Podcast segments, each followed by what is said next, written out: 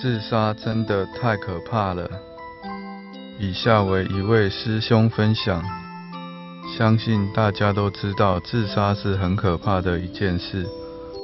如果自杀成功，除了生命不再重来，也会留给亲友永难弥补的哀痛。如果自杀未遂，恐怕复健的日子遥遥无期，更是生不如死。以民俗观点来说，自杀者将持续重复自杀的痛苦，再难以忍受也无力回天。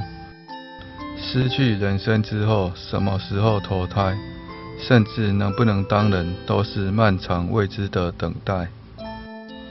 然而，自杀带来的伤害还不止于此。太太在和我交往的时期，就常常跟我说过，他有想死的念头。当时，我想可能是他的父母经商太忙，无暇照顾，造成他内心有一个缺口吧。所以，只要我全心陪伴他，他一定能断掉这个不好的念头。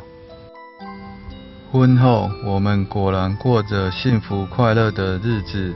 双方父母都很疼爱我们这对夫妻，工作平顺，经济过得去，子女聪慧可爱。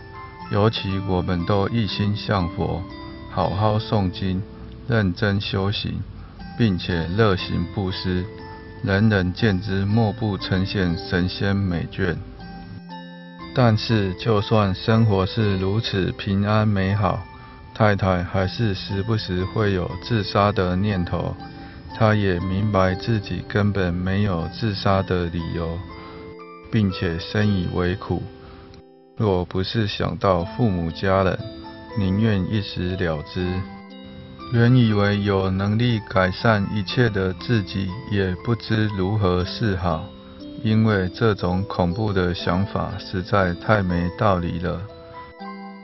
经过请教金舍之后，才知道道光年间，她嫁役员外，后因年老珠黄被夫休掉，员外另娶较年轻者，受不了打击，上吊自杀身亡，得年六十三岁。太惊人了！原来自杀的意识会一直深印心田。就算投生之后也难以摆脱，连过着幸福生活的太太尚且如此，实在很难想象过去是曾经自杀，而现在是过得并不如意的人要如何撑下去。所以受到天大的挫折，遇上再苦的事，千万不能选择自杀。因为自杀非但解决不了问题，反而会造成更大的痛苦。如果您觉得路真的走不下去了，别轻易放弃，其实还有许多可以选择。找朋友聊聊天，听音乐舒压，放松心情去旅行。拨打一九九五寻求专业的协助等。不要放弃，就一定有机会。很多事都可以尝试，就是不要自我伤害。最好的方式当然就是学佛了。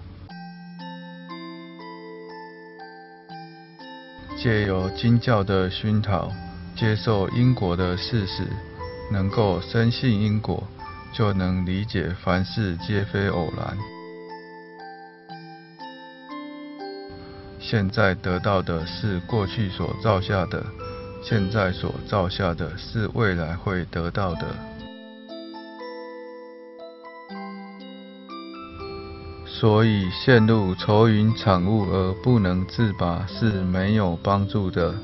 如果能在感受痛苦的时候深刻忏悔，多行善功，终有苦尽甘来的一日。